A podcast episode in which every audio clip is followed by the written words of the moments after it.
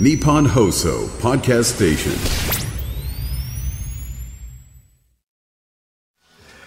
10月23日月曜日時刻は午後3時半を回りました FM93 AM1242 日本放送ラジオでお聞きの皆さんこんにちは辛坊治郎ですパソコン、スマートフォンを使ってラジコでお聞きの皆さん、そしてポッドキャストでお聞きの皆さん、こんにちは。日本放送の増山さやかです。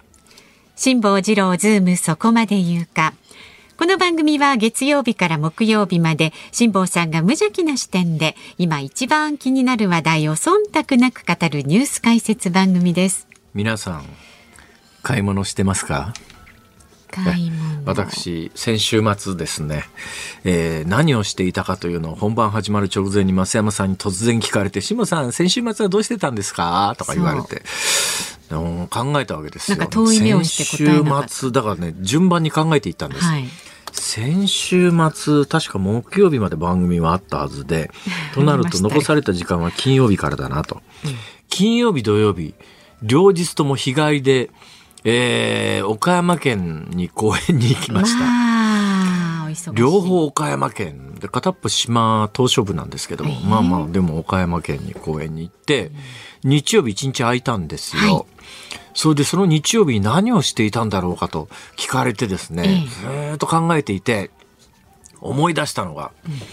久しぶりに近所のダイソーに行って2時間ほど一人で買い物をしておりました。ダイソーで2時間過ごしたんですか？楽しいですね。まあ楽しいけど。あのですね、ダイソーって言ったらなんかその辺のショッピングセンターみたいなところの一角に入ってるようなイメージじゃないですか。ええ私の住んでるところのダイソーはそんなんじゃないんですねあ。広大な駐車場のある2階建ての建物で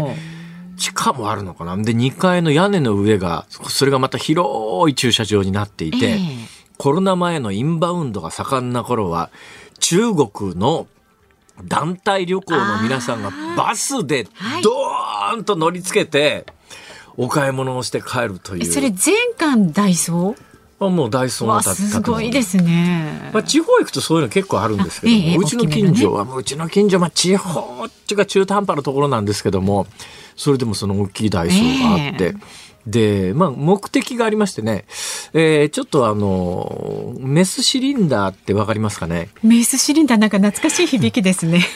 まあ、簡単に言うと軽量カップみたいなもんですか、ええ軽量カップ、はい。で私軽量カップをどうしても欲しくてよそうだ。でこの間からあの適当に水の量を測ってると、結構あのインスタント焼きそばがべちゃべちゃになっちゃったりですね。天ぷらにね、カップラーメン作るときにお湯が余っちゃったりですね、ええええ。もったいないなこれはと。はい。と一回一回今最近昔からそうかもしれませんがあのカップラーメンの蓋のところにお湯必要なお湯の量が 230ml とか書いてありますよね。ええはいはい昔あんなの書いてなかったような気がするんですけどね。昔はなんか内側に線があってこの線まで入れろみたいな。はいはい。まあ今でも線はありますけどね。はい今親切に、えーこれは 190ml ですとか、これ 210ml ですとか、かなり細かく書いてるわけです。え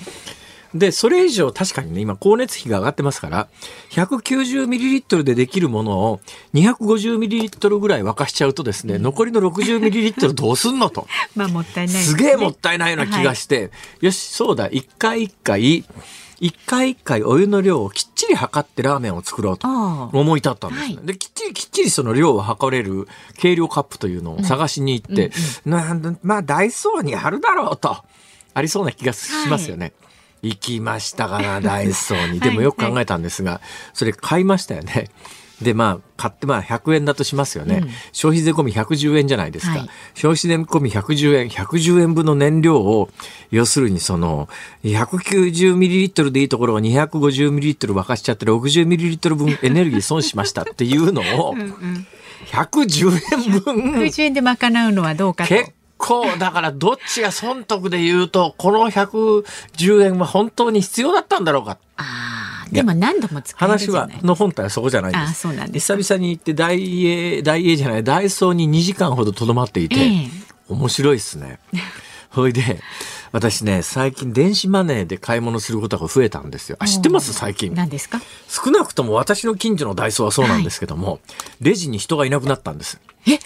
セルフレジ？セルフ、完全セルフレジですよ。それもね、半年ぐらい前に行った時には、レジのところに、レジのわからない高齢者ばっかりええじゃないですか、最近。私もまあそのうちの一人ですけれども。ちょっと無人のレジめんどくせえなとか思うわけですよ。だけども無人のレジ、レジしかも数ヶ月前からなくなっていたんですが、うん。うんうん必ずそこに売り場に、レジのところにお姉さんが一人いて、使い方がわからない場合には近くに寄ってきてくれて、ああだこうだって説明してくれるお姉さんがいたんだけども、はいはい昨日はもうそんなもん全くなし。そうですか。だから全員無人のセルフレジでお会計はしてくださいね。友人レジなくなっちゃってるんですよ。まあ、それはいいんですけどももう。それもいいんですね。ねそれはいいんです。はい。昨日の最大の衝撃はですね、はい。私あの最近電子マネーで物を買うことが多いのはなぜかというと、ポケットの中に残る1円玉っていうのがね、このポケットに中から1円玉は1円玉でね、まあ、快感もあるわけですよ。どんな快感かというと、はい。お買い物をした時に、まあ、コンビニでレジをやる時に、ポケットの中に83円あったとしますよね。コンビニで買った時に283円ですとかって言われると、うわ、やった！ちょうどだ！ありますありますってね。まあ、うん。端数はね、あの、うんうん募金箱に入れたらいいじゃんって話なんですけども、ちょっと最近あの、募金箱に入れるのもね、若干抵抗があって、そういうことを本当は考えなくていいのかもしれませんけれどえも、、なんで抵抗が？あの、小銭って、うん昔銀行とか持ってったら、ただで預金してくれたり、両替してくれたりしましたよね。はいはい今確かかなり手数料取るじゃまあ枚ないですか。数がね限度がねあったりしますよね。まあそれで考えたら、うんお神社のお賽銭とかどうしてんですかねあんまり小銭ばっかり貯まったって小銭銀行預けに行くときに困るでしょ、あれは買いに行く時ちょ。っとね手数料が。まあ、あの結構東南アジアなんかでも今途上国という言い方してますが多くの途上国で、んえー道端の路面でスイカ売ってるお姉さんみたいなやつも、ええ全部電子マネー決済になってますからね。ああそうですか。びっくりしますよあ下手したら、あの、道端で物乞いをしてる人たちが、うんあの、電子マネーで、ー P でやってください。P でお金請求するみたいなことに今なりつつありますからね。世の中変わってるなと思うんですが、いや、それでね、で、小銭があったら、まあ、要するに募金箱入れりゃいいじゃんっていう感じもあるんですけども、私ね、いっつもその、1円玉がなくなるように計算しながら生きてるわけです。で、これ以上ポケットに1円玉が出るのが嫌だと。ええで結果的には大間違いだったということが判明したんですけども、最初必要なものはそのメスシリンダーみたいなカップ一つなんですが、ええここで錯覚をまず起こしてですね、これを1個買うと、また1円玉のお釣りが来るんじゃないかと思っちゃったんです。ええ今そんなことないですね。よく考えてみたら。ね。一個だったらね。1円のお釣りがあってからダダイソーで、ねだから昔はダイソーで、例えば消費税が8円の時代にはえ5個買って、はい8個40で切りがいい。ゼロにこれがしないとそう、だからこれ5だったら8個、まあだからい端数で1円が出るのが嫌だから、ちょっきり合わせて消費税計算しながら後ろでこの1円の端数が出ないように、本当は1個でいいのに3つ買ったり4つ買ったりするわけですよ。ん昨日は10%の消費税だということを重々認識していながら、その、えーメスシリンダーみたいな軽量カップを1個買った時に、あ、これでまた端数の1円が出ると嫌だなと思った時に、えはい。そうだ、10個買えばいいやと。何を勘違いしたか分かんないけど、10個買ってですどっね。かで計算がおかしくなってますね10。個買って、で、レジのところの、ええセルフレジのところに行って、はいピッピッピッピッってやってるうちに、あれあれ端数で1円は絶対出ない。出ないですね。ところがね、必ずしもそうも言えないのは、あの、レジの近所に置いてある食品類があるんですよ。はいあれ消費税8%なんですね。だから、ああいうの1個混ぜちゃうと。端数の1円が出るんですけど、私は初めからその意識はなかったんで、消費税は10%。だったら消費税10%だから絶対10円単位にしかならないのに、はいはい、1100円も買ってしまいまして。10個も買ったんですか？でそれセルフレジじゃなきゃ途中で気がついて、ええ。お姉さんにごめんなさい。もうあのやっぱり1個でいいですからっていうところがもうセルフレジで自分であのバーコードをピッピしちゃってますからどうやって戻したらいいのかが分かんないんですよ。キャンセルの仕方がちょっとね。わかるだから多分あると思うんです。あると思うんだけどもうなんかね面倒くさくなっていいやもう。10個買って帰ろう。軽量カップいりませんか？ゃあ私に一つください。それでもチップあるからね。消費税そうなんだ10%になってもう久しいはずなのに頭の中でどうやったら1円の端数がなくなるかとか計算して、無駄な買い物をしてですね。そうですよ大いなる勘違いでしたね。で改めて気がつきました。ええー、まああのダイソーさんとか100円ショップの皆さんは本当に経営努力をねこの円安の中頑張ってらっしゃるのはよくわかるんだけれども、2年前に100円だったものを同じやつをもう一個買おうかなと思って行ったら150円になってました。値上がりで中身も例えば綿棒だとか糸ようじだとかあっても、えー、あの中身減らせるやつはどんどん減らしていくんですが、うんうん、あなるほどなと思ったのは、うん、ガムテープありますよね。はいガムテープで、ちょっと私ね、近年衝撃を受けたことがありまして、ガムテープの標準幅って5センチなんですよ。ちょっといっぺん測ってみてください。多くのガムテープって幅が5センチのはずです。ところがある時に、どこの100円ショップかもうちょっと忘れちゃったんですが、そこはダイソーじゃなかった可能性もあるんですけども、100円ショップで、ああ、ガムテープいるなと思って買いに行って、見たら、幅がみ、幅が狭くなって4センチとか3.5センチとかって見てわかる、わかりますよ。見た瞬間に、あ、幅狭いっていう、なんか感覚的にガムテープの幅は5センチだと思ってるやつが、それが4センチしかなかったら、明らかに、あ、2割分の、要するに資源を減らす。だから糸ようじだったら、綿棒だったら、本数1割減らすとか2割減らすとか、えー、ガムテープで幅を減らすことによって材料費を抑えるという、うん、ああ、なるほどなと思ったんです、その時。はい、だけど、うんいや、俺は5センチ幅のガムテープが欲しいんだと。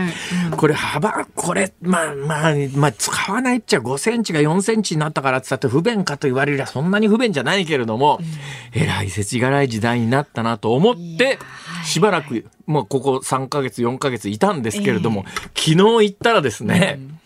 幅が元に戻っていたんです、5センチに。そうなんです。よかったところが、巻き数が減ってて、長さがぐっと短くなって。いや、だからどっかでね、試行錯誤して。だから人間の心理なんですけど、うん、ガムテープの幅がガッと短くなったら、うん、なんかすっごいせちがなくて、せあの、うわ、こんなところで、うん、まあ、要するにコストを抑えるかとこう思うんですけど、はい幅が戻って巻き数が少なくなってるやつはそんなに気にならないんですよ。だ巻き数が巻き数が短くなって長さが15メーターのやつが10メーターになりましたって、うん、でもそんなとこ見ないんですね。まあ、芯の厚み変えりゃパッと見分かんなかったりなんかするわけですよ。はいはい、はい、分かりやすいですからね幅はね。なるほどもうだから現場の商売やってる人たちはもうあの手この手で今もうコストを抑えるんで必死になってるなと。みたいなことを考えながら、総理の演説を聞いていたら、何なんだよ、このおっさんと。という話は本編でいたします。いろいろと思いを巡らせた週末だったわけですね。はい、お疲れ様でございました。計量カップいりませんか？いる方はね、ぜひ、はい、ご連絡ください。さあ、ズームそこまで言うか。この後はお知らせを挟んで、ズームフラッシュ。週末から今日にかけてのニュースをチェックします。で、辛坊さんが独自の視点でニュースを解説する特集コーナー、ズームオン。4時台では、ガザ地区への地上侵攻が懸念される中、ヒズボラも本格参戦を準備かということで、中東情勢に詳しい放送大学名誉教授の高橋和夫さんにお話を伺います。で、5時台では、行政の葬祭費の負担過去最多の5万件を超えるというニュースにズームしていきます。そして番組ではエンディング5時29分頃、今日月曜日ですからね、5時35分までお送りいたしますが、ズームミュージックリクエストお届けいたします。あなたが選んだ一曲お送りしますが、今日のお題は ?100 円ショップに行ってガムテープの幅が狭くなっていた時に聞きたい曲。100円ショップに行ってガムテープの幅が狭くなっていた時に聞きたい曲。うん、思い浮かばないけど。えお願いします。お願いいたします。はい、選曲の理由も書いて送ってください。えー、メールの宛先はこちらです。zoom zoom アットマーク 1242.com X で参加される方、ハッシュタグ漢字で辛坊治郎、カタカナでズーム、ハッシュタグ辛坊治郎ズームでつぶやいてください。お待ちしております。さあでは続いて、ガイタメドットコムプレゼンツマーケットインフォメーションです。最新の株と為替の情報を、ガイタメドットコム総研研究員の上原修平さんに伝えてもらいます。上原さん、よろしくお願いいたします。はい、えー、ガイタメドットコム総研の上原です。東京株式市場日経平均株価は先週金曜日と比べまして259円81銭安い3万999円55銭で取引を終えました。またトピックスについては先週金曜日と比べて16.84ポイント低い2238.81ポイントで取引を終えています。円相場は1ドル149円の90銭付近で取引されています。東京市場の円相場は1ドル149円台後半で膠着状態となっています。アメリカの10年債利回りが再び5%に迫る動きを見せる中でドル高基調が続いていますが日本政府日銀による円買い介入への警戒から円相場は下げ渋っており対ドルに対して小幅な値動きが続いています。今夜についてはアメリカの経済データなどの発表などが予定されておりません。そのためアメリカの長期金利やアメリカの株価動向を睨んだ展開となりそうです。そうした中で足元の円相場は1ドル150円台への下落期待と円買い介入への警戒により神経質な相場展開となりそうです。以上株と為替の情報をお伝えしました。上原さんありがとうございました。外為ドットコムプレゼンツマーケットインフォメーションでした。ニッポン放送ズームそこまで言うか。このコーナーでは辛坊さんが独自の視点でニュースを解説します。まずは週末から今日にかけてのニュースを紹介するズームフラッシュです。政治家の世襲に批判の声も上がる中立憲民主党が20日国会議員が政治団体を親族に引き継ぐことを禁止する政治資金規正法の改正案を臨時国会に提出しました。男性の不妊のため子供ができない夫婦を対象に第三者の提供精子を用いた体外受精を実施している東京渋谷区のクリニックで今年の春通院開始後に夫を病気で亡くした女性が死別の事実を伝えないまま凍結受精卵の移植を受け妊娠していたことが21日に分かりました。夫が死亡した後の治療による妊娠は民法の想定外で今後議論を呼びそうです。イスラエル軍が21日パレスチナ自治区ガザ北部のイスラム組織ハマスの拠点への攻撃強化を発表しました。双方の死者は合わせて6000人を超えています。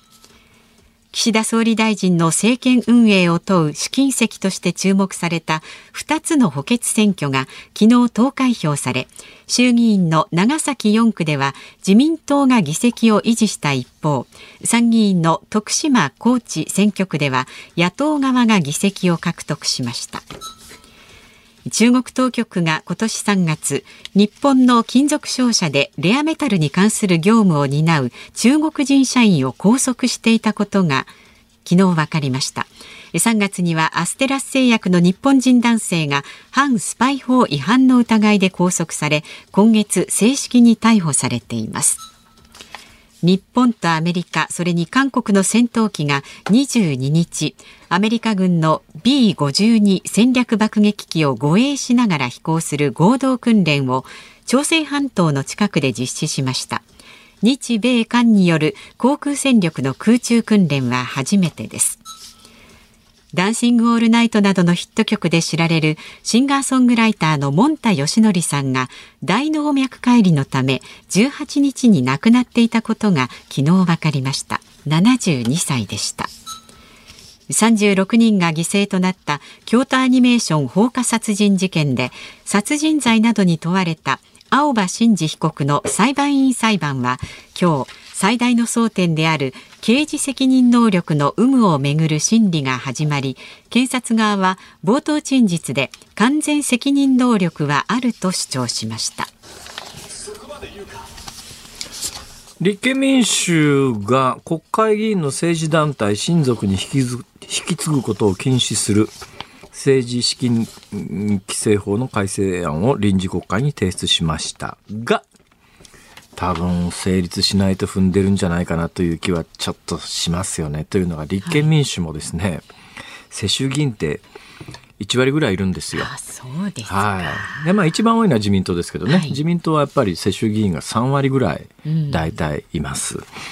えーで、普通、最近、やっぱね、お金持ちの間で日本逃げ出したいっていう人が相当増えてるのは、相続税むっちゃ重いんですよ、この国。まあ、だ例えばシンガポールなんか確かね、相続税ないはずですよ。ないんですか？うん。だけど、その今お金持ちが日本に逃げ出そうとすると、逃げ出そうとした瞬間に、え税金払えみたいなことにどうもなってるらしくてですね、逃げ出すにも逃げ出せないっていう、そんな状況の中で、まあ、お金持ちの皆さんは、まあ、相続税莫大取られるのに、政治家の皆さんは、えー政治資金ということで政治団体。で、それはまあ親が死んで子供がその政治団体を受け継ぎますっていう時には、無税で引き継げるんですよ。無税なんですか？はい。まあ、政治団体の種類によっては、それ、公金入ってるケースもありますが、ええそういうのが無税で接収できて、ええそれでまあ、それをバックに楽々当選しちゃう。あのーもっと後の方のニュースにありましたけど、昨日行われた補欠選挙で、長崎で自民党が議席を取って、はえー徳島高知の参議院議員では、あの、自民党が負けて野党側が勝ったんですが、この長崎4区で勝った議員さんって、政治家の3代目ですからね。政治家3代目っていうより自民党岸田派3代目って言った方がいいかもしれないですね。えーで、やっぱこう、で、今回の今の大臣の顔ぶれ見ても、あの人も世襲、この人も世襲で、多いですよね。ね。で、3割の世襲の皆さんがみんな能力が低いというつもりはないですけれども、じゃあ一般的な人が3割政治家になれるかと言ったらそんなことないわけで、優秀な人たちが、まあ、なってりゃいいんだけども、3割世襲ということになると、やっぱり多分、出来の悪いやつも他の人より政治家になりやすいからなってるんだろうなということが当然想像できるわけで。だったらスタートラインはフェアでなくちゃいけないんじゃないっていう、だから立憲民主のこの提案はいいと思うんだけども、い、いと思うんだけども、まあ、おそらく立憲民主も1割、うん、いや、あの、対象がいますから、まあ、どうせあの与党の反対で成立しねえだろうぐらいなニュアンスを感じますが、これ、せこれ、あの、うん、せ今国会で成立したら、僕はね、褒めてあげようと思います。え成立しなければ、これパフォーマンスやろうっていう与党も野党も決め上がってって、また散々言うたろうかなと、その次のニュースです。はい。この次のニュースがね、非常に実は複雑なんですよ。えええー夫の死後で、要するに受精卵で出産しましたっていういうそういう単純な話じゃなくて、はい夫の死後の受精卵で出産したんだけれども、この受精卵を作るのに際して使った精子は夫の精子じゃないわけですよ。はい。そこがすごく複雑なところで、はいはいはいはいで、それができるということになったら、まあ、うん、今の技術だったら別に結婚しなくても子供だけ欲しいはいし、それも男はなんかもうめんどくさいから、もう、もう提供精子で、もうハリウッドスターの息子にするわみたいな、そういうことができちゃうってことですから、はい。あの、実は、あの、夫の死後で妊娠出産しましたっていう、実はたそういう単純なニュースではないというところに注意が必要です。ズームフラッシュでした。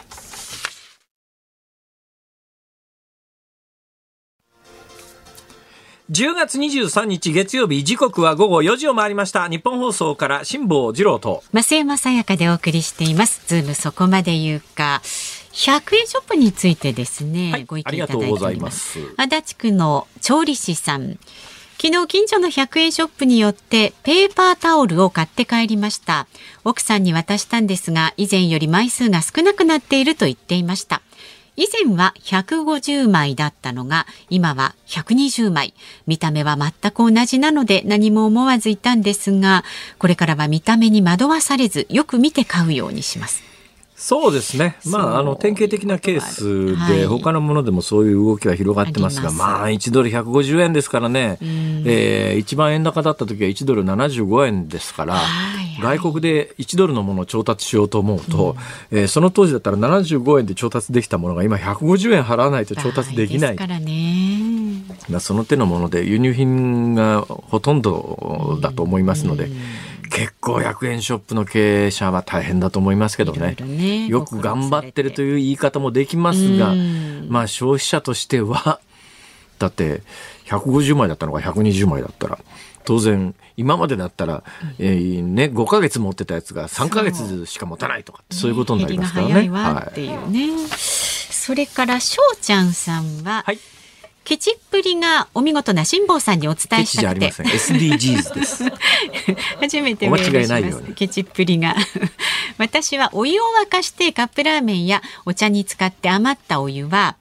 マイボトル水筒などに入れておきます。次にお湯が必要になったらマイボトルのお湯を使うと少ない熱量で沸かすことができます子供の頃におばに教わりそれ以来ずっとそうしています。素晴らしい。ね水の量を測るより楽ですよ。いやだからそれで言うとね昔は私が子供の頃はどこの家でも魔法瓶ってやつが普通に食卓に置いてあったんだけど、ね。はい。最近なくなりましたよねあんまり、減りね。なんでかな？昔はだからねそれと余ったお湯は魔法瓶に入れといたらい。いだけの話なんですけども、ね。そこからまたね使えば魔ね法瓶がないんですはい。だからあの保温用のレジャー用のなんかボマイボトルみたいなやつありますよね、ええええそれは私も持ってますけども、いちいちそこに入れるのもなっていうのがあるんで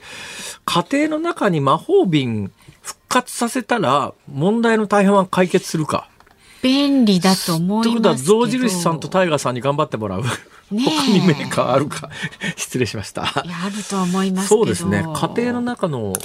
魔法瓶を復活さすことによってかなりエネルギー的には節約になりますよね。ただ今ほらあの何？え？浄水器みたいなのでお水浄水器じゃなくてなんて言うんですか？ウォーターサーバーみたいなのではいお湯が出てくるのもあったりすると、ウォーターサーバーでお湯が出てくるやつありますね。あるある。でも家庭であれ置いてる家はそこそこお金持ちの家じゃないですか。あ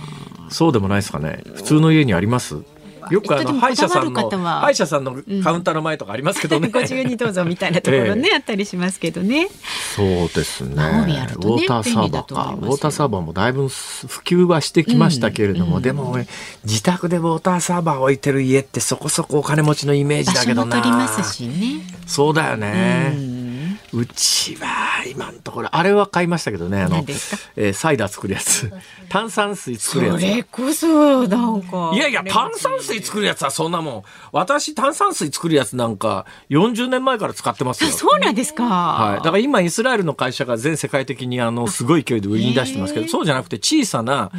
あの5センチ6センチぐらいの小さな炭酸ガスのボンベ使うタイプの炭酸ガス作りあ炭酸水作り機は昔からありました。なんだ。最近流行ってるようなイメージねあいやいやいやいやしたけれどもうルーツは古いですよ。はいあれ実はねあの救命以下だとか救救命以下だはまあちょっとサイズ的に無理だけど、あの救命胴衣膨らますみたいなやつの炭酸ガスのボンベと、基本構造は一緒なんですよあれ。へえ、はい。まあそんな話すると長くなりますから この辺で。そうですね、はいはい。まだまだ、えーメールをお待ちしております。えーアドレスは zoom アットマーク一二四二ドットコムまでお願いいたします。さあそしてここでお知らせがございます。ジャパンモビリティショー2023からプレゼントのお知らせです。今週土曜日28日から来月5日の日曜日まで東京ビッグサイトでジャパンモビリティショー、ジャパンモビリティショー2023が開催されます。たい。昔の東京モーターショーですね。そうですね、はいもう自動車業界の枠を超えまして他の産業や、えースタートアップなど過去最高の475社が参加しています来場されるお客様を含め日本の未来を新しい仲間と一緒に作っていくショーです今回はそのジャパンモビリティショー2023のチケット5組10名様にプレゼントいたします。ね、行きたい、欲しいという方、メールでお願いいたします。アドレスは zoom zoom アットマーク 1242.com 懸命にチケット希望と書いて、えーそして本部にはお名前と住所と電話番号をご記入の上送ってください。締め切りはですね、今日の番組終了まで、今日月曜日5時35分までお待ちしております。当選者の発表はチケットの発送をもって返させていただきます。もう大人の方からね、お子様までたくさんの方が楽しめるコンテンツ盛りだくさんです。ぜひこの機会にお越しになってください。さあこの後はガザ地区への地上侵攻が懸念される中ヒズボラも本格参戦を準備かという話題にズームします。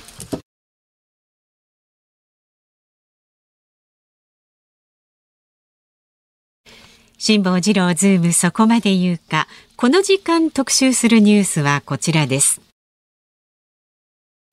ガザ地区への地上侵攻が懸念される中ヒズボラも本格参戦を準備か。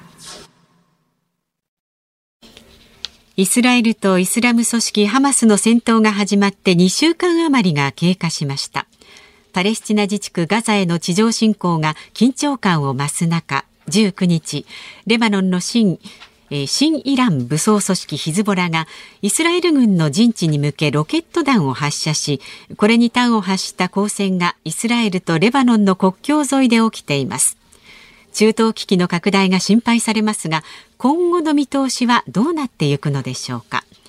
この時間は中東情勢に詳しい放送大学名誉教授の高橋和夫さんと今日はお電話がつながっています。先生よろしくお願いします。よろしくどうぞ。今日はどちらですか？あ今日は珍しく自宅です。あそうですか、はい、えー、よろしくお願いします。はい。あの本論に入る前にちょっとささやかな相談なんですけども、はい、私、来月、これ前々から決まってて、エジプトに行くつもり、予定が入ってるんですよ、観光に、はい、純粋に観光にエジプトに入るつもりなんですが、はい、あのでみんなが大丈夫か大丈夫かって聞くんですけども、大丈夫ですよね？私なら行きますね。行きますね？はい。私なら行きます。まあ、高橋先生はまあ。ですね、行かれる。まあ、普通の人じゃないからな。いや、そんなことないですよ。あの、危ないとこばっかり行ってるわけじゃなくて。えー、日本放送みたいな安全なところも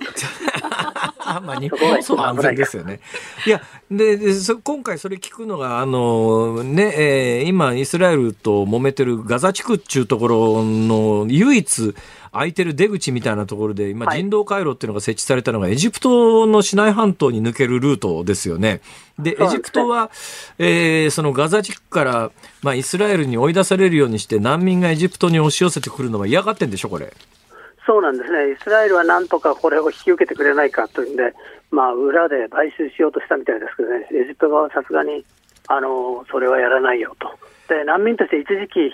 き受けて、イスラエルがもう返さない、入れないとか言うんじゃないかと、まあ、中東の人は誰もイスラエルを今、信用してませんからね。どうですかね、もうあのイスラエルがですね、ガザ地区ってもともとエジプト領じゃないですか。あの、一時期あのイスラエジプトが1967年まで支配してましたからね。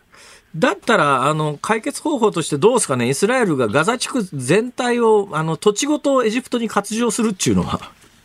うん、それは案としてあって、まあ、そこまで大げさでなくても、一応、まあ、イスラエル軍が平定した後に、エジプトに、まあ、なんなんとか委任統治をさせるというかね、はいはいはい、あのとりあえず面倒見てくれないかという話はどうも持っていったみたいですけどね、冗談じゃないよ、イスラエルの下請けなんかして嫌われるって何年かもないじゃないですか、エジプトが冷たかったみたいですね。なるほどね。そんなにあの思惑通りに進まないということですね。そうなんですね。で、まあ、現実問題として今、ガザ地区では、はいまあ、200万人ぐらいもともと人口で、えー、はい、もう完全に国境、国境っていうか、その、地区封鎖しちゃうと水もない、エネルギーもない、食料もない、はい、えー、で、200万人の人たちが、要するにそこのエジプトにも抜けられないということになると、はい、これは、いや、座して餓死を待つみたいなことになっちゃってますよね、今。そうなんですね。ですから、もともとそういう傾向があって、あの、あのハマスなんかの人気が上がるわけですよね。なるほど。ここでじっと殺されるよりは、構造的にこう殺されるよりは、撃って出ようって感じだったんですけど、今回、まあ、あのイスラエル側が完全に封鎖しますから、なんかその感覚はさらに厳しくなってきたと思いますねあの素朴に思うんですけど、このガザ地区って西側地中海にずっと海岸線面してますよね。はい、はい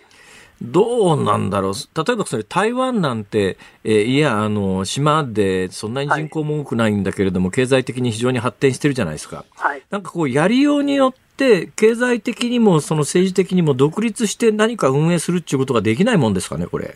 そうなんですね。ですから、あの、ガザ地区って、あの、伝統的にはエジプトの物産を輸出する港だったんですね。で、であのエジプトの木綿が有名ですよね、はいはいはい、ででそのあのガーゼってあの言うじゃないですか、はいはいはい、はい、それはやっぱりエジプトの木綿がこのガザから出てきたらとからかだという説も。ガーゼの語源はガザ地区ですか、えー、なんか他の説もあるんですけどね、この説が一番面白そうだなってって私は宣伝してもらってるんですけど、その説採用しましょう。はい、ただまあね、ガーゼで止めたら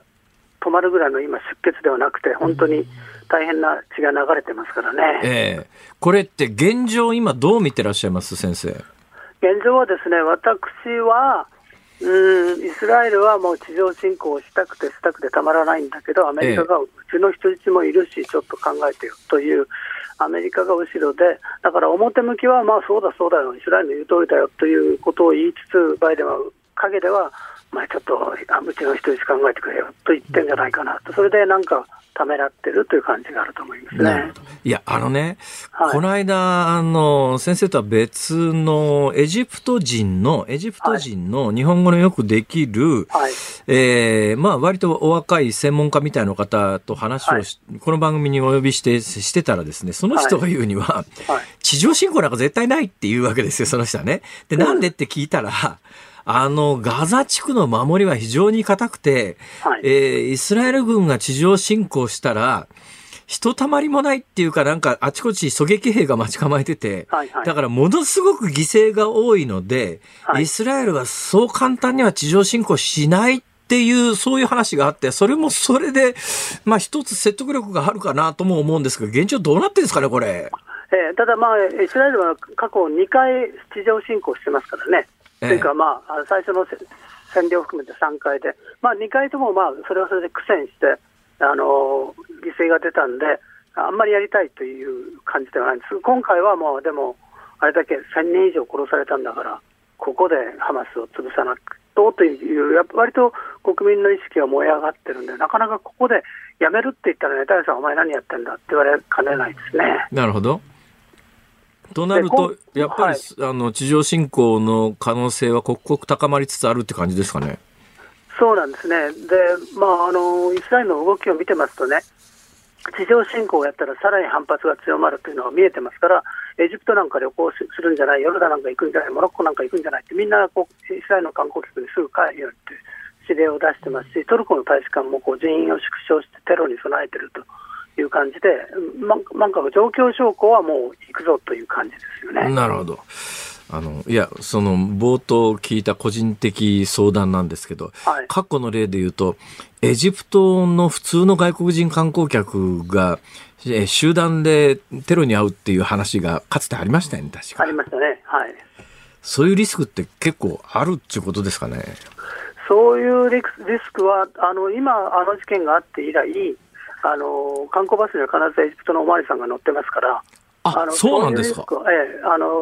バスがな何台も行くときはあの、車が前と後ろについて守ってくれることになってて、でこの間あの、イスラエルの観光客がやられたんですけど、それはまあイスラエル人でこんな事件があったからで、それはなんか守ってるおまわりさんが撃っちゃったといって、どうしようもない事件だったんですけど、あのだから日本人はそんなに嫌われてもないし、エジプトの人もなんか観光客が来ない来ないと困るわけで、ええあの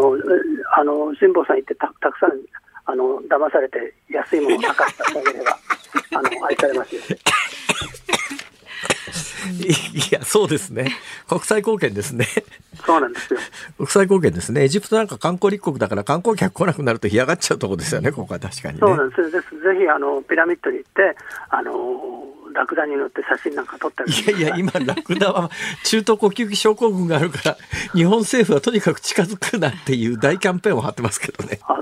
いやラクダあのただただただって乗せてくれて。ラクダに乗ると結構高くて 写真撮ってくれてであの降りようとすると乗るのはただ降りるのはチップとか非常に国際社会の厳しさを教えてくれようという乗るのはたださ、乗るのはただだって言って乗せて、降りるときに、降りるには金がいるっていうわけですね。はいな、そ、まあ、そらそうだね。なんかほとんど、トンチ教室みたいなことになってますね、それ。まあ騙されても何ドルかで知れてますからあなるほどの。楽しんで騙されていやいや、まあまあ、観光の場合はそうやって笑ってられますけども、現実起きてることは笑ってられないわけで、はいこれってこれからどういう方向に進んでいって、結局どうなるんですかね？えーとですね、一番心配してるしてたのは、あのレバノンのヘズボラが参戦して、はいはい。戦争が拡大するということだったんですけれど、えええー2、3日前にニューヨーク・タイムズがスクスクープを出しまして、はい。えー実はバイデンさんとブリンケン国務長官がイスラエルに行ったら、イスラエルの上層部はどうせヘズボラーと戦争になるんだったら、撃たれる前に先制攻撃をするという議論をしてたみたいで、ほだからなんかヘズボラが攻めてくるんじゃなくて、イスラエルがヘズボラを攻めるという作戦を練ってたみたいで、ええババイデンさんもブリンケンさんも、それはやめた方がいいよ、アメリカだってアフガニスタンとイラクイラクで二正面作戦ってとんでもない目にあったんだから、俺たちだって失敗したんだからやめやめなさい、やめなさいというのをやったというのが、バイデン、ブリンケンの中東外交の最近の一番の成果みたいですね。はあ、あ、そういうことですか。じゃあそれ止めてなきゃ、あの、えーイスイスラエルは北の方に国境を接しあせせ接してるレバノンに攻撃を加えてたってことですね。そうなんですね、なんか先制攻撃をしようという議論がかなり強くて、まあ、ネタニヤフ首相自体は慎重で、でももうなんか周りの連中に説得されかかってたのを、バイデンとブリンケンがまあまあまあまあまあと言ったという。いや、それでもやっぱりヒズボラの方が先に攻撃したら反撃せざるを得ませんよね、これは。そうなんですね。で、今のところヘズボラ撃ってきてるんですけどね、あの、あんまり大きなミサイルを撃ってないとか、軍事目標だけを撃ってきてるとか、まあ、あの、ヘズボラとイスラエルがずっとあの打ち合いをするときに、まあ、仁義みたいなのがあるあるわけですよ。形を出さないとか。そういうルールの中でやってるんで、ヘズボラとしてもハマスが戦ってるのに何にもしないというわけにいかないから、この程度はやらせてというんで、イスラエル側もこうその程度でということになってるんですけど、どっかで計算間違いで流れ弾がドーンと民間に当たったりしてというのがちょっと心配なんですね。ああ、ととなると今のところすぐに戦線が北の方で拡大するという感じでもないけれども、不測の事態で何が起きるかはなかなか難しいっていうところですね。そうなんですね。で、もしかしたらまたイスラエルがあの決断を変えてね、やっぱり先制攻撃で片付けようぜってなんかなんて思い始めたら大変ですよね。それ先制攻撃で片付けられるものなんですか？でそこのところが、実はあのこれまでの教訓からいくと、2006年に先制攻撃というか、散々、えーヘズボラを全滅させるって言って、イスラエル軍入っていって、ええ。全然その成果があ上がらずに、毎日毎日ミサイルを撃たれて、しょうがない陸上部隊だって言って送り込んだら、まんまと罠に引っかかって大損害を出して、撃ち方やめとなった戦争があるんですね。だから、あまあ、ハマスも今、手強いですけど、おそらくなんかハマスに比べれば10倍ぐらいヘズボラの手強いですよね。ああさあ、その一方のハマスなんですが、はい。今のところの、まあ、日本以外の G7 のうちの6カ国が足並み揃えて声明を、声明っていうか会議をしたりですね、はい。えーまあ、アメリカの動き、イスラエルの中の世論なんかを見てると、このガザ地区のハマスだけはもう活動を停止させるところまで追い込むっていうような話が伝わってきますけど、それ可能なんですかね？うん、イスラエルはそのつもりでで、少なくとも軍事部門だけは徹底的に始末したいということなんですよね。でじゃあ、ね、イスラエル側も犠牲が出るだろうし、時間的にというと、まあ、2ヶ月とか3ヶ月の時間がいるっていうのがイスラエル側の専門家の話なんですよね。それ、それ、それ 3, 3ヶ月も大虐殺をやって、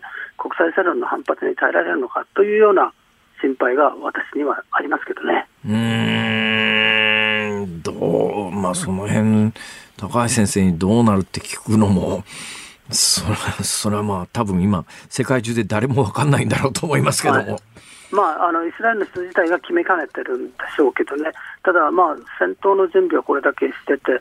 あのよくこれまで起こらなかったな、陸上侵攻が起こらなかったなと、実は驚いてるぐらいですね。ああ。この間、あの、ガザ地区で病院で爆発が起きて500人前後の方が亡くなりましたよね。はいこれの真相は不明ということで今のところなってますけど、これどう、どう見、どう見ます？えーとですね、状況証拠はいろいろイスラエルが出してきて、ええそれをこう確認する能力は私にはないんですけど、あのみんな辻褄が合ってるんですね。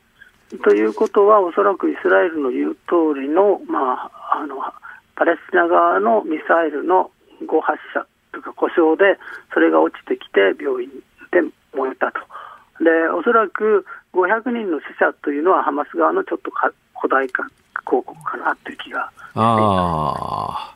ただ、まあ、一番簡単なのは、第三者調査委員会を送り込めばいいんですけど、ええ。あと記者会見でアメリカの国務省の報道官がそれを突っ込まれて、いや、それは今は適当な時期じゃないって言って、なんであのそれやらないのかなという気はするんですけど、ただ、もう今さらこう入っていって、やっぱりやったのはパレスチナ側ですって言ったって、もうイスラエルがやったり決まってるって、もうアラブの世論が決めちゃってるから、はいはい。何の効果もないということなんでしょうね。なるほどね。なるほどね。うんいや、それで言うとね、その戦線の今後の行方で言うと、私はあの、アフガニスタン行って取材した時にいろいろこう見聞きして、当然その抵抗する側は、えー、攻撃されたら、あの、まあ、いわゆる巻き添えが出るような場所からミサイル発射しますよね。ハマスの側からしたって、それは学校であるとか病院であるとか。だけど、そのイスラエルとしてはそこからミサイル飛んでくる限りは、ミサイルの発射地点に向けて砲撃なり爆撃なりすると、えー、民間人に犠牲が出ちゃうっていう構図ですわね、これ。はい。はい。どうしようもないですよね、これ。うん、そうなんですよ。で、まあ、それはやむなしということで、まあ、パレスチナ人の民間人はやむなしという決意かもしれないですけど、イスラエル人の人質をどうするのか、アメリカ人の人質をどうするのかという、その人質の問題がさらにそれをまあ難しくしてますよね。この間、アメリカ人、ああれ、イスラエル人か、あの親子の女性2人が解放されましたよね。はい、その後の人質解放の流れはどうなってます？はいあの2人は実はまあアメリカ人でもあるし、イスラエル人でもあるという二重国籍の方なんですね。はいはい、でハマス側はそのアメリカ国籍を持った人間を出してきて、アメリカにこうまた交渉させようと、あの侵攻を遅らせようという、そういうあの作戦なんだと思うんですね。で、イスラエル側はそれにはこう惑わされないと、イスラエルが攻撃を続けたからハマスが折れてきたんだから、もっと攻撃すべきだという議論をしてるんですけど、アメリカとかヨーロッパにししてみれば、自分たちの人質の命をそんなふうには言わないでよということなんですね。で、ハマス側はさらに交渉を続けようとして、イスラエル側をなんとか打ち切って侵攻しようとしている、そういう綱引きで、まあ、バイデンさんが後ろからうちのを助けてよって言ってるという、そういうシナリオあの風景かなと思ってますね。なるほどまあ、あの、G7 という枠組みでいうと、日本以外の G7 の、今日あの官房長官で、はい、なんで他の G6 と足並みをそれ、日本だけ揃えないんだって聞かれて、いや、他の、他の6カ国は人質がいるけど日本はいないからっていう、はい、これはなかなか理由付けとしては、あまりよくよろしくないんじゃないかという気が私は素朴に、それ日本人があの、人質取られてないから、えー、G6 と足並み揃えない、揃えないんだだっていう理屈は違うっていうか別の理屈を考えた方がいいんじゃないかなとも素朴に思ったりなんかするんですけど。これ日本はどうすべきですかね？っていうか逆にその日本人がもし今回あの人質に捉えられていた可能性ももちろんあるわけでたまたまなかったっていうだけに過ぎないんで、はい、どうしたらいいんですかね？ね私もあのひどく違和感を覚えたんですね。だから、まああのね、G6 の宣言が、まあ、イスラエルの長期占領に言及していないから、日本としては賛成しないんだとか、なんかその大義名分というか、筋を通してないと、日本人が関わってなかったら、それでいいんだって言ったら、そうですね、えー、それはあまりにもひどい理屈ですよ、それ。えーだからね北、北朝鮮に日本人が拉致されて、他の国が、いや、うちは拉致されてるわけじゃないからって言われたら、日本人としては辛いんで、ちょっとその岸田さんね、あの選挙がうまくいかなかった気が動転してるのかもしれないですけど、ちょっとなんかもう少しまともな、あの そうですよね、だって、私、パッと聞いた瞬間に、それはない、理屈はそれがない、それはその理屈はないだろうと思うくらいのことなんで、分かりそうなもんだと思うんですけどね、周りの人でなんかそういうこと言って、アドバイスする人いないんですかね？ね本当に、あの、ぜひ、あの、辛坊さんの番組をしっかり聞いて勉強していやいやいやいやいやいや、いやいやいや、えー、中てるうちに時間になってしまいました。先生、忙しい中ありがとうございます。こちらこそ。ありがとうございます。あの、ぜひまたいろいろ教えてください。はい、ぜひまたよろしくお願いいたします。放送大学名誉教授の高橋和夫さんでした。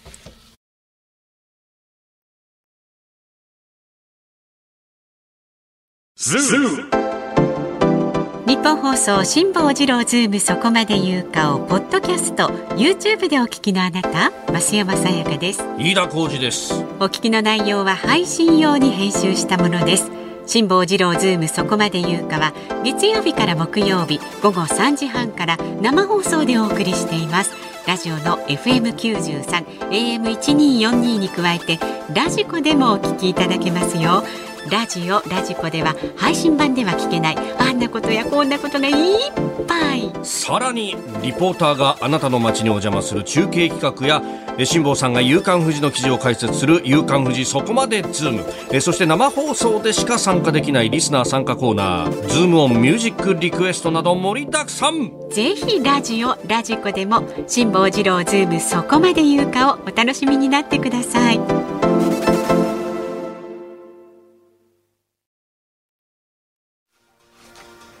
10月23日月曜日、時刻は午後5時を回りました。こんばんは、辛坊治郎です。こんばんは、日本放送の増山さやかです。5時過ぎました。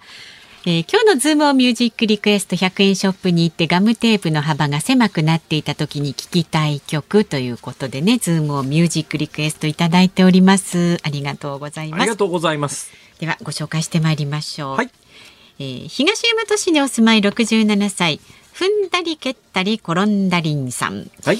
100円ショップでガムテープの幅が狭くなっていた時に聴きたい曲。幅が狭くなってちょっと心配ですがしっかりと晴れるといいですね。晴れるといいね。ということでドリカムの名曲晴れたらいいね。うまい。うまい。うまいうま晴れたらいいねね。うまい。晴れたらいいね。座布団一枚。それから浜松市の犬黒さんはガムテープといえば粘着のベタベタなのでベターというベタな発想トワイスのベターお願いしますと。にしても辛坊さんオープニングからケチケチ話辛坊さんはそれでなくちゃダメですね。せこく生きるからこその辛坊さんですから、皆さん誤解をしてらっしゃいます。私は環境に配慮して SDGs な生活を送っておりますから。いやケチン坊次郎ですから、何を言ってんですか？は いうん、ラジオネーム甘いかりんとうさん江戸川区67歳女性の方、えーガムテープって意外に使うんですよね。今日の曲ですがさくらと一郎さんの昭和カレス好きがぴったりだと思います貧しさに負けたいいえ世間に負けた、傘が減るって寂しないんかです飯田君のテーマソングみたい。昭和彼氏好き。気持ちはなんとなくわかりますけど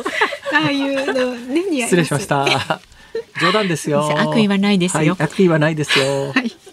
長野県のキートンさん47歳男性はガムテープということでバブルガムブラザーズのワンピーロングをお願いします。ガムテープは。あーウォンビーロングね。そう。はいロングだといいですねなるほど。なるほど。えね。ーはい。そして静岡県富士市にお住まいのズリオロスパンチョスさん58歳は5センチ幅のテープが4センチになっていた時に聴きたい曲。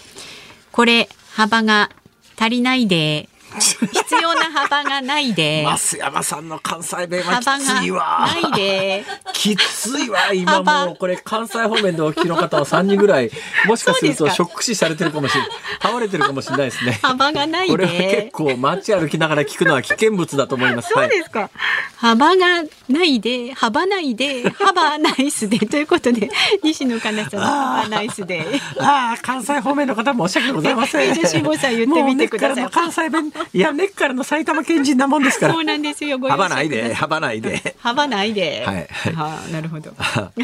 Have a nice day、はい西野カナありがとうございます、あどう、どうしますか？困りましたね。悩みますか？ガグルバブルガムブラザーズ Won't Be Long あ、はい、じゃあ、エンディングでお送りいたします。今日ね、5時35分まで生放送なので。5時29分ぐらいになると思いますので、お待ちになってください。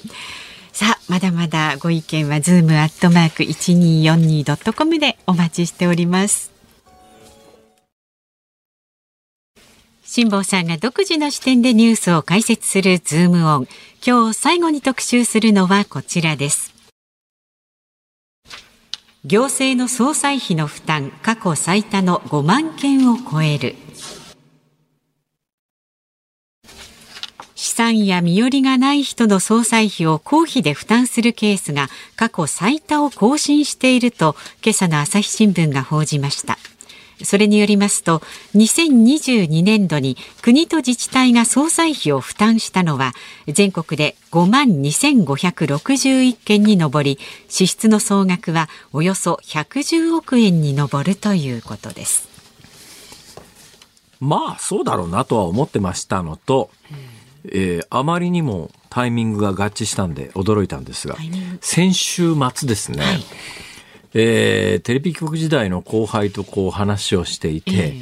えー彼が言うには、いやー、辛坊さんちょっと聞いてくださいよ。私、合唱部入ってるんですけど、まあ、合唱部っていうか、うん、まあ、あの、いろんなテレビ局を OB、まあ、放送局 OB のおじいちゃんばっかりが集まってる男性合唱団えにー所属してると。うんうん。ほいで、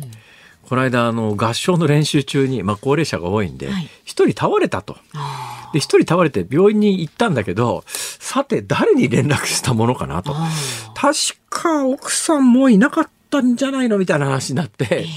一人暮らしだよなと。これどうしたらいいんだっていう話になって最終的にそのケースでは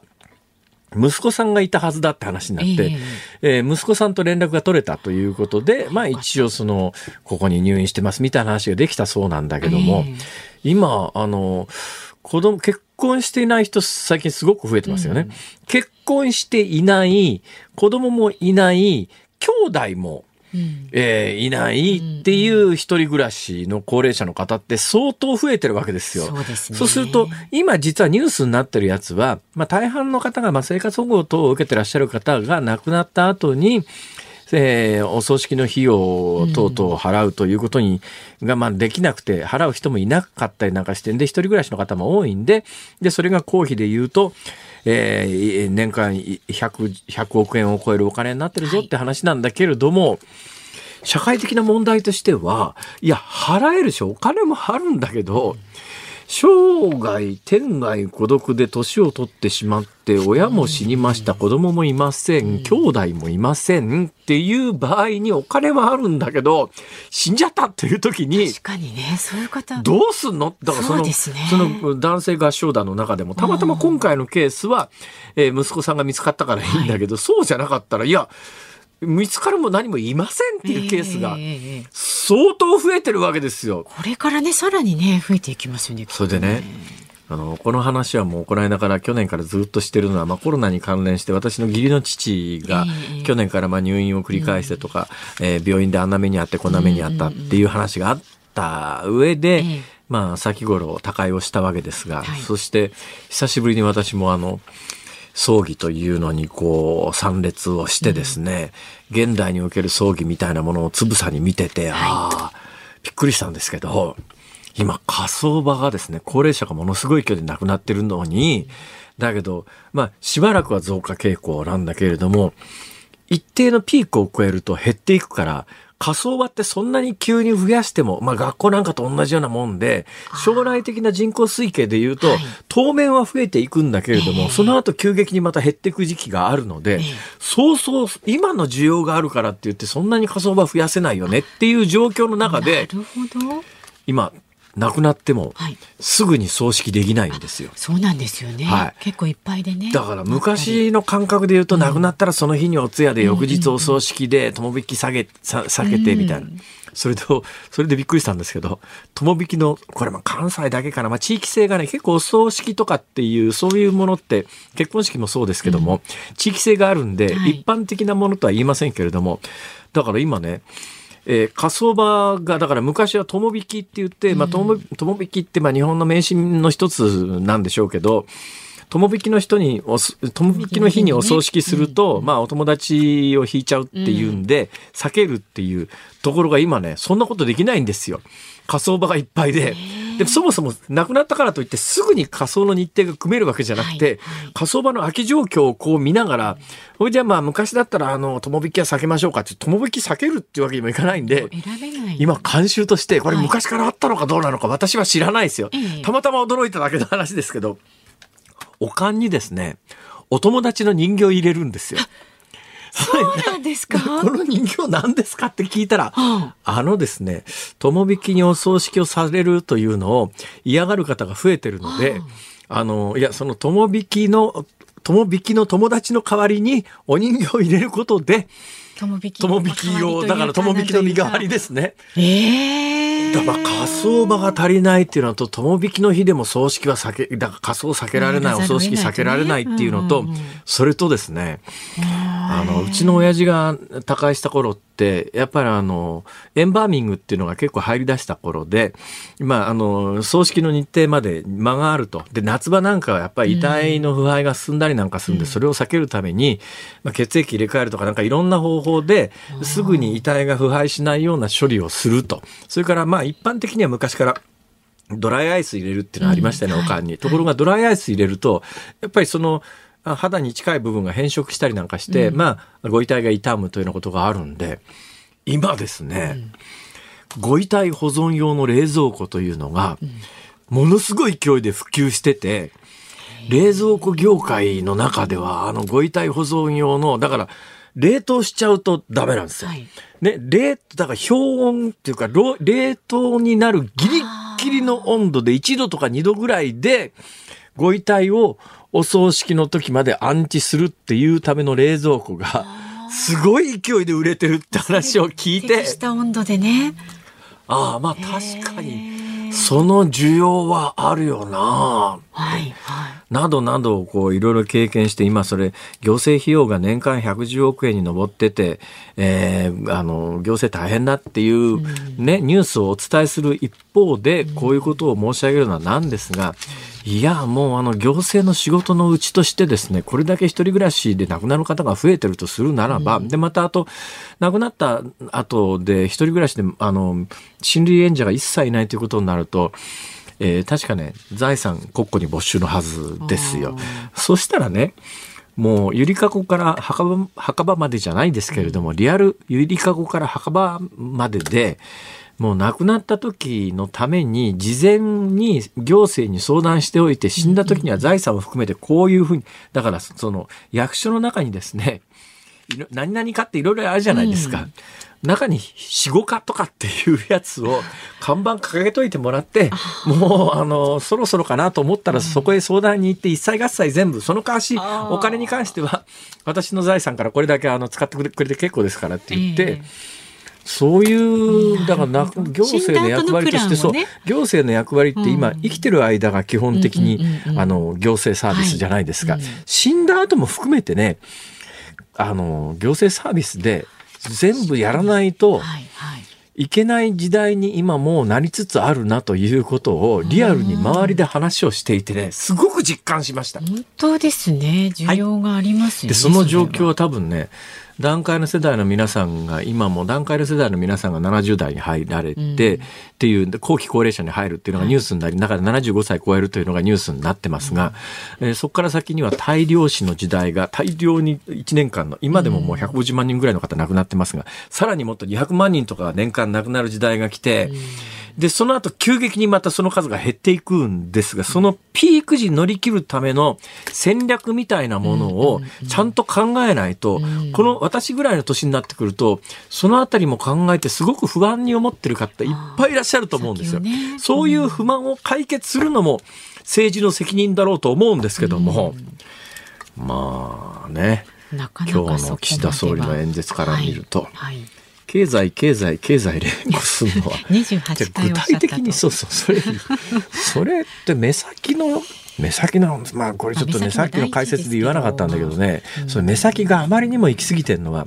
昨日衆議院と参議院の補欠選挙が行われるということが分かっていて、その1日前のニュースの一面に来るようにその2日前にですね、減税を総理大臣が、うんあの与党に減税を指示しましたっていうのが、あの選挙の2日前で選挙の前日の朝刊全紙首相が減税指示っていう話がだけど中身何もないんだけどとにかく見出しとしては一面のトップにドーンと来るわけですよ。まあ、明らかに昨日の選挙向けの一環でしかないっていうのが、ちょっとね、なんか目先の世論とか目先の選挙とかそういうことにあまりにとらわれすぎてて、もっと対極的に何かを決めるということが、あの、ご高齢の方が今何人不安を感じていて、もうとにかくお金かかってもいいから金は払うから、何とかしてくれって思うこともいっぱいあるわけなんだけど、その手のことに回答が出てこないんだな。なかなか難ちょっしいですね。としっかりしてちょうだいよ。岸。はい。総理ね、ええはい。悩ましいことばかりですが。あ、今20分38秒で、い、つもならこのコーナー終わってんのに、なんでさっき、なんで終わんねえんだろうと思いながら実はずっと喋っていたんですが、やっと気がつきました。今日は野球シーズンが終わったので、番組終了時間が今までは、えー5時30分ジャストで終わってたんですが、えー今5時35分ジャストで番組が5分伸びているということに、今ようやく気がつきました。そろそろ学習してほしい気もしますけれども。そうなんなかなかね年いくと学習しないんだよ多めに見ましょう、ね、ズームフラッシュでしたえ？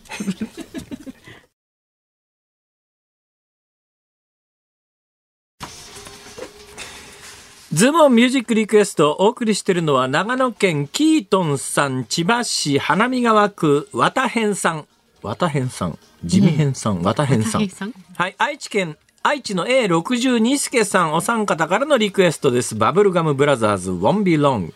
いや、このテーマでお三方のリクエスト曲が合致するということがほとんど奇跡だなと。そうですね、はい。よく考えていくだやーバブルガムブラザーズのボンビーロングですか、あー1990年もう本当にカラオケで一時代こればっかりってことありましたよね。歌ってましたね皆さんね。はい。二、人で、えー歌いやすいんですね割と。曲覚えやすいですから、確かにね。はい。さあ、お聞きの日本放送、この後5時35分からは、小島夏子さんのお帰りなさい。明日の朝6時からは飯田浩二の OK Cozy up。コメンテーターは経済アナリストのジョセフ・クラフトさん。岸田総理大臣が所信表明演説、所得税減税などを念頭にする経済政策について深く掘り下げます。午後3時半からのこの辛坊治郎ズームそこまで言うかゲストは動物作家のパンク町田さんです。やばい人が出てくるいやぞはないですよ。専門家ですから動物のねあの最近熊の襲撃が過去最高にということで、そのラジオだと原因と被害をねお姿が見えないのでそんなにやばい雰囲気はないかもしれませんがリアルにお姿を見ると、本人クマじゃないかと思いますからね。あ そうねちょっとねえあのもう私、んパンクさんがこうお出になるっていうか、はい登場されると、えー床に転がって死んだふりしようかと思いますからね。すかちょっと失礼な明日お招きしますんでねいろいろとその動物のことについて熊のことについて伺っていきたいと思いますよ。そうですねはい。はいさあそして、えー、メール一つご紹介しますね。ありがとうございます。45歳女性のポポタンさん。辛坊さんそういえば100人乗っても大丈夫っていう CM 最近あんまり見なくないですか？確かに見ないですけど。びっくりしたんですがほコロナ対策でしばらくやめていたそうです。でも、はいまた再開することを知り嬉しくなりましたう。なんで、い物置の上で密になるから。密だからじゃないですか、やっぱイメージが。えー、密は避けてください。なんか三つのなんとか避けてくださいってのありましたね。東京都知事が出てきて。小池百合子知事がね言いましたね。なんだっけ？忘れちゃったな。忘れちゃったらいけないんですけど、三密か。だからまあ三密の一つですよね。そうですね、ええ密にならない。そうですか。いや、それで思い出しましたよ。はい私ね、先週の土曜日から、なんか期間がイガイガするんですえーあの、3密というのはですね、密閉空間、密集場所、密接場面を下げてください。はい。みっちりしない。はい。ええ、だからもうもう喉元過ぎればというやつで完全に忘れちゃってますけども、いや私ね、えー土曜日からなんか期間がイガイガするんで、これはなんか感染したんじゃないかなと思っているんですけどもコロナ対策でこのスタジオにはまだあのアクリル板が導入されたまんまなので残ってるんですよね。本当にえあの咳する時にですね、えそんなに気兼ねしなくていいなそうなんとなくそういう安心感って確かにありますよねこれね。あ当分アクリル板はそのまま置いとくかねねうん、うがいしてください辛坊さんよく。ありがとうございます。ははいい、皆さんもご健康には ねどうぞご留意してください。気をえーここまでのお相手は辛坊治郎と、増山さやかでした。今週ずっとあります。